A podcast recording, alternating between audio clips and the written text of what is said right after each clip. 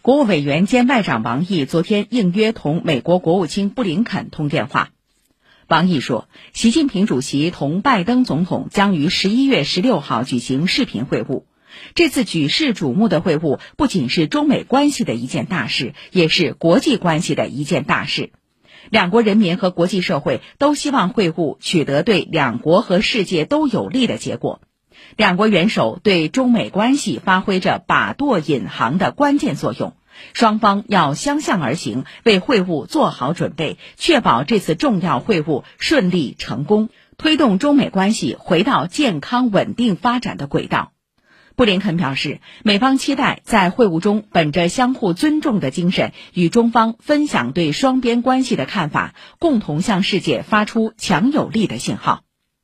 针对美方近日在台湾问题上采取的错误言行，王毅进一步表明中方严正立场。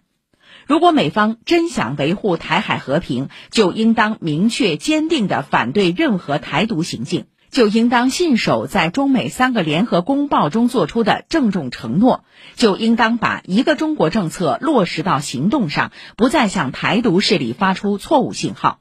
双方还就能源安全、气候变化、伊朗核等问题交换了意见，同意就应对各类全球挑战保持对话。